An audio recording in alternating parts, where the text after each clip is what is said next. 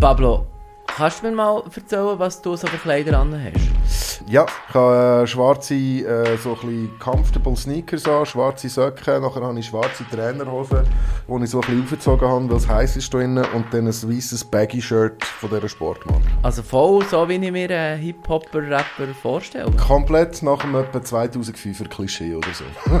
ah, müssen wir heute anders sagen? Ja, nein, heute gibt es schon auch ein paar Dresscodes, aber die sind wahrscheinlich zeitgemäßer angelegt als ich. Das ist einfach, ich bin faul. Ich bin sehr faul mit, wie ich mich anlege. Ich habe mal einmal Stil gefunden, das ist so Trainerhose, Sneakers-Vibe und jetzt ziehe ich das durch. Aber ein Style ist der wie auch nicht so wichtig? Ähm, ja und nein. Ich habe zum Beispiel Schuhgröße 49,5 und ich kann keine ähm, wirklich lässige Sneakers kaufen, weil die gibt es nicht in meiner Größe. Und darum haben wir das auch müssen abschminken. Also wir sind schon voll eine Stereotypen-Diskussion. Genau. Das ist Stereotyp. Der Podcast von SRG Insider mit dem Yves Kilchör. Hier dabei geht es um etwas mit Medien und Denkmuster, wo wir darüber reden müssen. Ich habe mir noch überlegt, ob ich mit einem Rap so in die heutige Stereotyp-Folge einsteige, aber nein, es bringt es glaube ich nicht. Es ist glaube nicht wirklich authentisch. Aber was ist der richtige Rap? Was ist denn ein richtiger Rapper? Ist das einer, der einfach die richtigen Wörter trifft oder ist das einer, der die richtigen Klischees erfüllt? Und wie geht man mit Frauen, mit sexuellen Minderheiten und mit Menschen mit Behinderung im Rap um? Das diskutiere ich heute mit Mr. Rap von SRF, Pablo Vögtli. Schön bist du da. Danke, dass ich da, darf da sein Wie sagen wir der Rap-Szene Hallo? Hallo. so einfach ist das. So einfach ist es. Wenn du ein bisschen den 2001 Boomer raushängen sagst du vielleicht «Yo, yo». Aber das ist total veraltet. Ja, ja, nein. Aber ich, ich, es gibt wirklich Freunde, wo ich ernsthaft darauf zulaufe und dann sage «Yo, yo, Jungs, was geht?» Es ist einfach, wie man sich unter Freunden halt begrüßt, so begrüßt man sich halt. Ja, voll. Und irgendwie so die Idiom aufnehmen und Slang verändern, das Zeug kann innerhalb von Wochen passieren. Man kann wieder plötzlich etwas aufgreifen, das 20 Jahre alt war und dann aber auf einer Meta-Ebene ironisch meinen, zum Beispiel bei mir im Freundeskreis. Aber da, hier kann ich nicht für Hip-Hop sprechen, sondern nur für meine Idiotengang. Aber wir reden ja hier jetzt über Hip-Hop, und die mhm. kennt ja bei SRF vor allem von Bounce.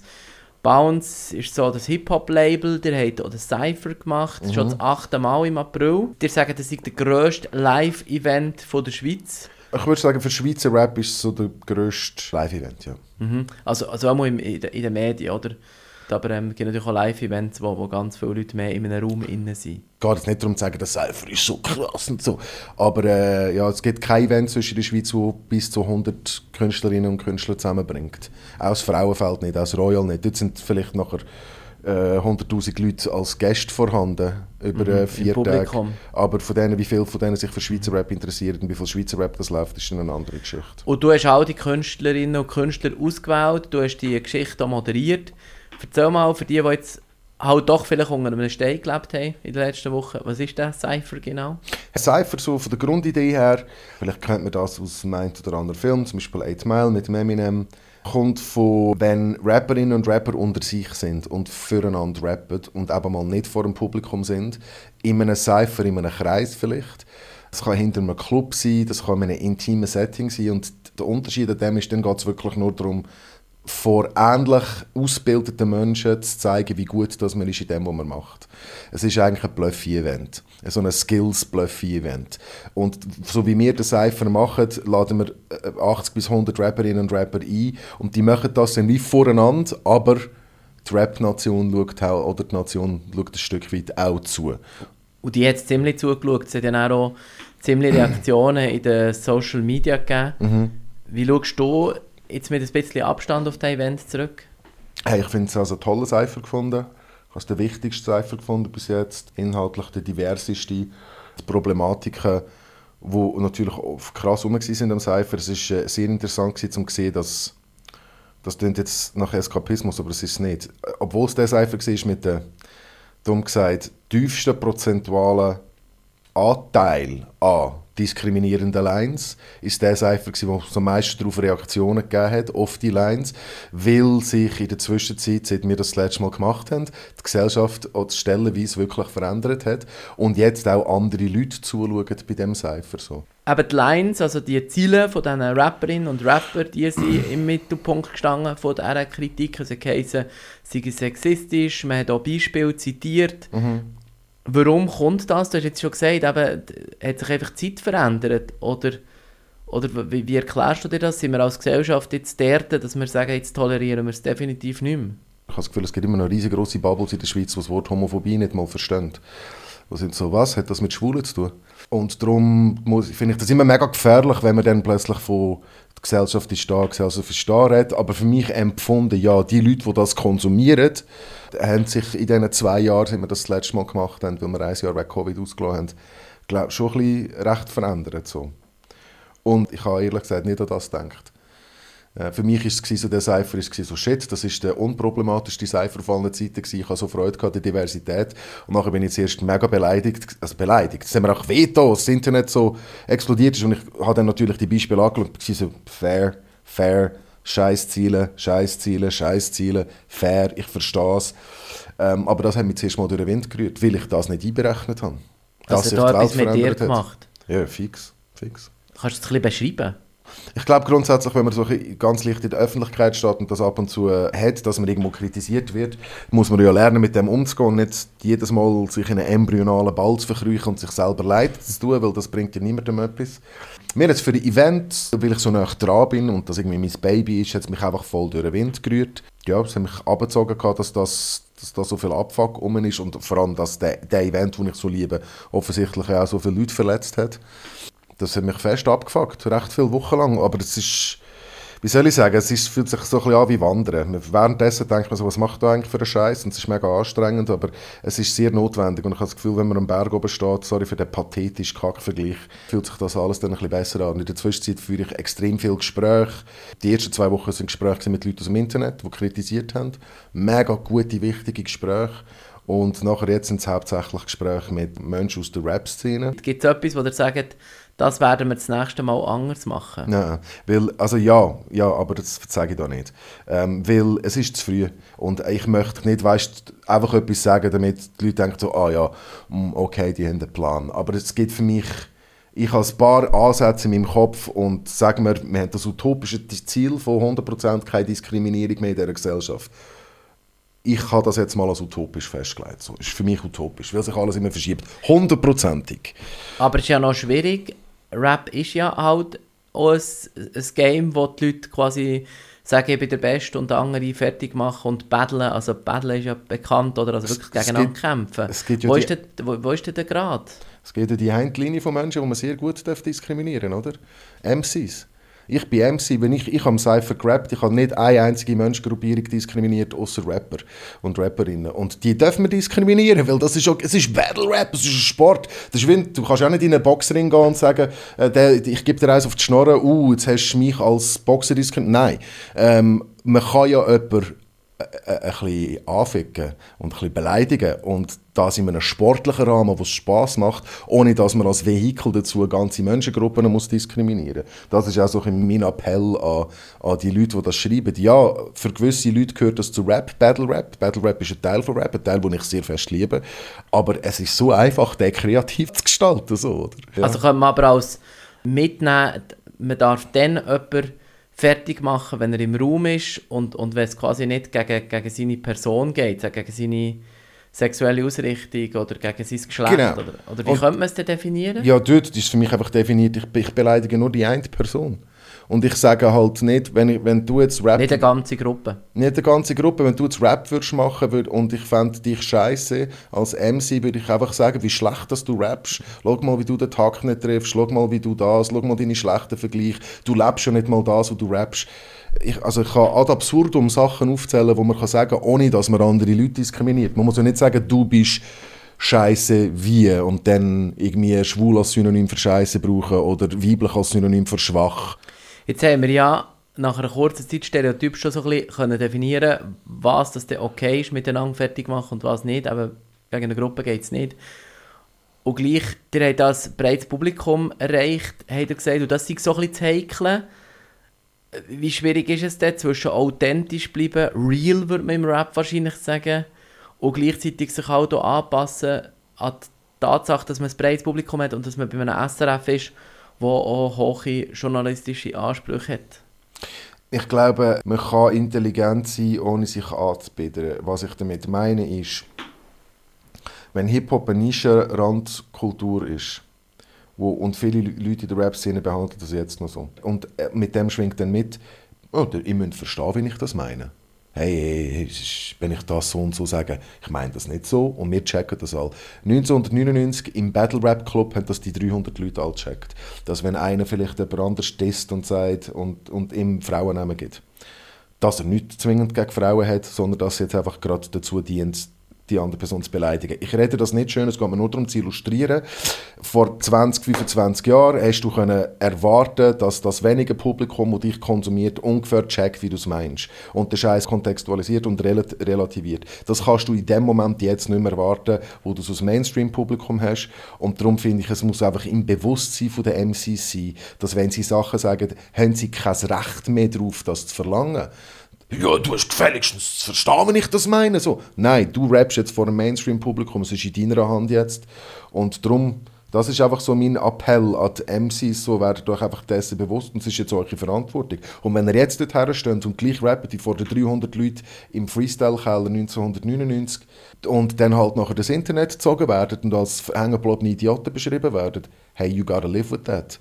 Aber das ist auch eine schwierige Rolle für, die, für dich, weil du bist ja einerseits auch selber MC, du rappst auch, ja. bist auch in der Szene, willst vielleicht auch noch an Anlass können gehen, ohne dass du deine Street Credibility ganz verlierst und gleichzeitig bist du auch Vertreter von, von, von SRF. Ja, ab und zu ist das ein schwierig, weil ich fühle mich ja überall eigentlich repräsentiert. Ich fühle mich in der... Ähm antidiskriminierenden Welt, wo gefunden hat, ja, es ist scheiße gesagt worden, vielleicht so, ja, ich bin auch voll dort, that's, that's me, that's my team, right? So, ich bin mit dem Herz voll dort, aber ich bin mit dem Herz auch voll im Rap drin. Die beiden Sachen müssen nicht zwingend etwas anderes sein, aber ab und zu haben wir das Gefühl, dass zwei gegenüberliegende Lager können sein ähm, aber ich mache das gerne. Ich tue gerne schlichten. Aber eben ist ein heikler Grad, die künstlerische Freiheit zuzulassen und gleichzeitig nicht zu fest einzugreifen und ein bisschen vielleicht eingreifen. Ich glaube, die einzige Form, wenn ich eh eingreifen kann, ist im Line-Up und, und das ist so sehr ein vages Eingreifen, weil ich weiß ja nicht, was die Leute kommen, können rappen. Ich meine nicht als Ausrede. Aber das ist das Einzige, wo ich dann kann auf den Text in irgendeiner Form eingreifen, weil ich weiß, wenn ich den Lo einlade, werde er wahrscheinlich nichts sexistisch rappen. Text abzunehmen oder so ist ja wahrscheinlich nicht das Thema. Aber nein, nein, das würde ich auch nie in meinem Leben machen, da können wir es gerade sein lassen. Ähm, es ist ein Live-Event, der muss live sein, er muss, er muss wild und roh sein bei Textabnahmen, dann kann man ja Kunst gerade beerdigen. Etwas ist natürlich, ich kann beim Line-Up eingreifen, ich habe das Gefühl, es wird Leute in der Musikbranche geben, die aus reinem Opportunismus aufhören, sexistische Lines zu brauchen, weil es so viele Leute gibt, die einfach, das ist gar keine echte Überzeugung, das sind einfach irgendwelche Füller, Füllerlines, wo sie noch mit sich, ah ja, und die merken, ah, die Welt findet das scheiße, ja, dann machen wir etwas anderes. Dann gibt es vielleicht noch 20 Prozent, die wirklich zum ersten Mal merken, scheiße, meine Worte haben Menschen verletzt ich, ich höre all die Stimmen, die sagen, ja, du Idiot, was hast denn du gedacht? Aber die geht es wirklich, da habe ich schon ein bisschen Hoffnung, dass sich das schon merklich verändert in einem Jahr. Rap ist ja immer noch in der mannendominierte Welt. Würde es nicht etwas ändern, wenn man auch ein bisschen mehr Frauen dabei hat? Hey, das ist ähm, wirklich, seit es Hip-Hop gibt, so die gleiche Frage. Und es hat immer mehr Frauen. Es ist halt etwas, was man nicht erzwingen kann. Und ich finde zum Beispiel, das finde ich eine mega schwierige Aufgabe, abzuschätzen, ab welchem Punkt bringt es, jemanden einzuladen, damit äh, man kann sagen, hey, die Gruppe von Menschen, wie zum Beispiel Frauen, werden ordentlich entsprechend repräsentiert an einem Cypher. Vor fünf, sechs Jahren, wo es einfach wirklich fast keine hat in der Schweiz, bin ich auch vor die Frage gestellt worden und es so, da sind Leute zu mir gekommen mit einer Liste von zehn Rapperinnen. Und dann habe ich die Liste angeschaut und gesagt, ja, wenn ich die jetzt einlade, werden sie gefressen ich finde, man kann nicht künstlich einfach sagen, ey, es braucht mehr Frauen an diesem Event und dann schickt man dort einfach Leute her. Es muss immer auf Talent und auf Skills basieren und, und weil Rap so maskulin war, ist jetzt einfach mega lang auch wenig Frauen angezogen, weil es keine Vorbildrolle hat. Das ist sich langsam am verändern. Aber das, an einem Cypher kann ich wie nicht so das steuern. Ich muss mich an dem bedienen, wo man ist Klar kann ich mir Mühe geben, Underground zu gehen und zu buchen und so. Das habe ich dieses Jahr auch wirklich stark gemacht. Die letzten paar Jahre auch.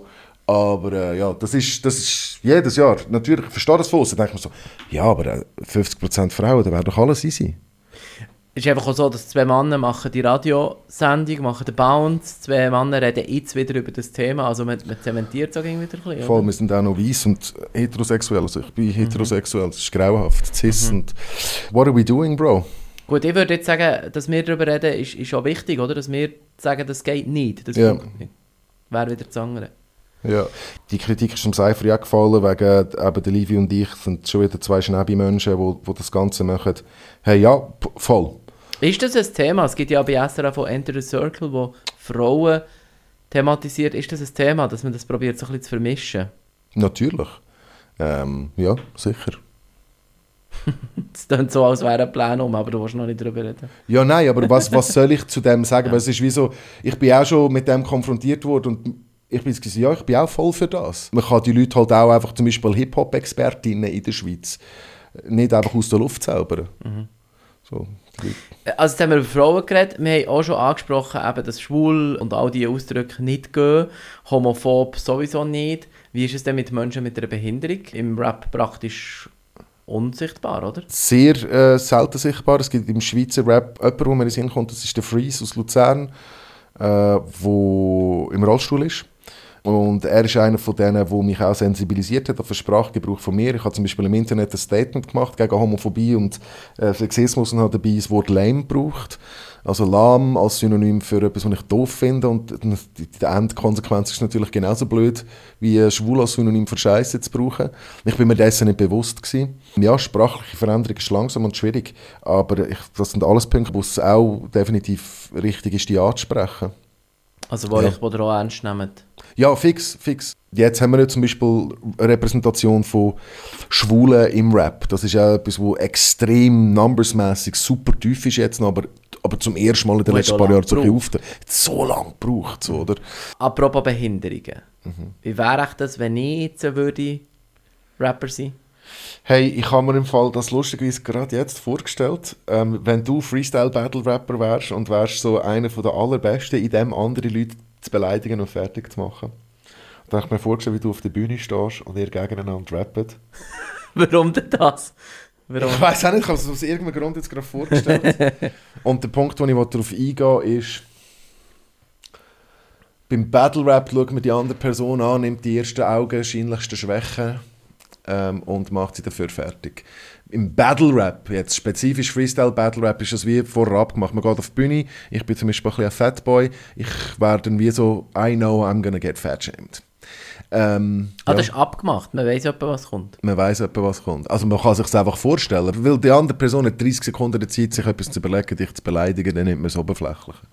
Das, ja, das habe ich mir gerade vorgestellt. Und die ethischen Ramifications und Komplikationen, die, da, die das mit sich bringt. Ja, dann Dürften die Gegner dir, dich fertig machen wegen deiner äh, Sehschwäche?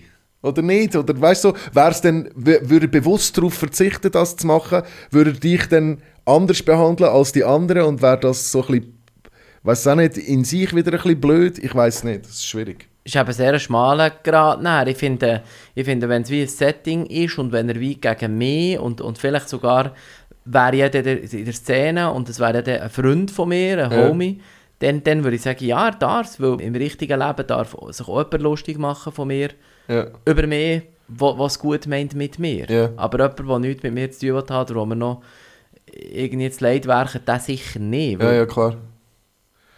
Ja, es war ein bisschen ein random Gedanke, gewesen, aber es ist jetzt, es, ich mache viel so Gedankenexperimente um das Zeug herum, weil es ist halt... Äh, Es wäre mega spannend, oder? ja, es ist Man weiß auch nicht so richtig, ob es Leute, Leute gibt, die eine Behinderung haben und die rappen.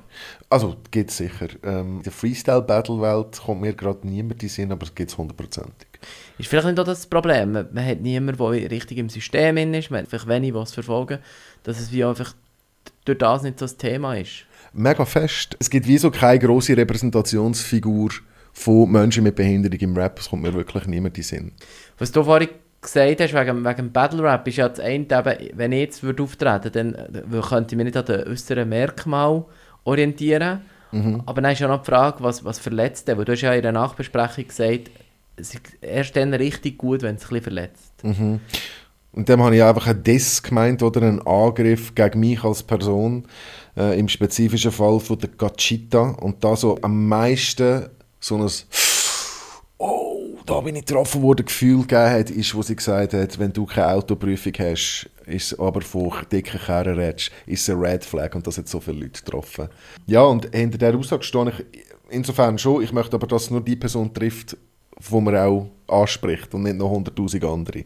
Aber ja, das, ich finde schon, bei Witz und Battle-Rap-Pointen, es muss ein bisschen wehtun. Aber wenn du jetzt mehr wegen meinem Style würdest dissen, Ja. zum Beispiel, Ja. unter Umständen habe ich das selber ausgewählt, dann ist es gut, aber wenn ich nicht mal weiss, was ich anhabe. Dann ist es, ist es ein bisschen unfair, ja. ja. Es wäre... ja, es wäre ein bisschen unfair, ja. Ist ein bisschen schwierig, hä? Ja, ja, aber also zum Glück Battle-Rappen wir auch nicht. Bin aber jetzt noch nicht mehr so sicher, ob wir es nicht vielleicht gleich mal ausprobieren.